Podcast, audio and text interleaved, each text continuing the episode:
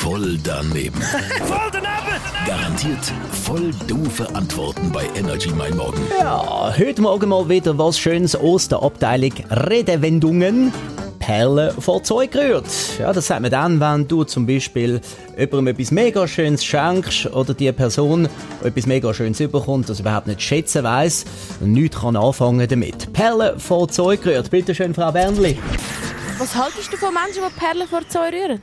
Äh, kommt darauf an, echte Perlen, oder? Es gibt Menschen, die rühren Perlen vor Zeug. Wieso machen sie das?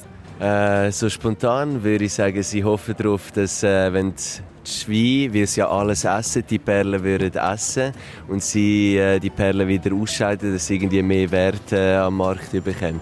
Was könntest du dir vorstellen, warum die Perlen vor Zeug rühren? Ja, ich denke, das ist, weil das, das Tier, also selber als Schwein, sind sie immer so schlecht da.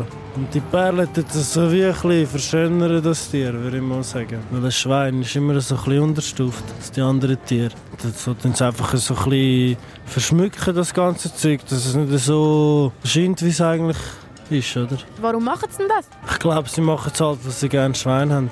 Schweine essen schon alles, aber ich meine Perlen, das ist nicht, äh, kann man nicht als Nahrung anschauen. Von dem her könnte es auch ungesund sein für die Schweine. Äh, wobei ich vermute, dass sie das sicher äh, auch gut würden verdauen. Ich meine, sie verdauen ja sonst alles. Ich dann die Perlen vor die Frau rühren, anstatt vor die Sau.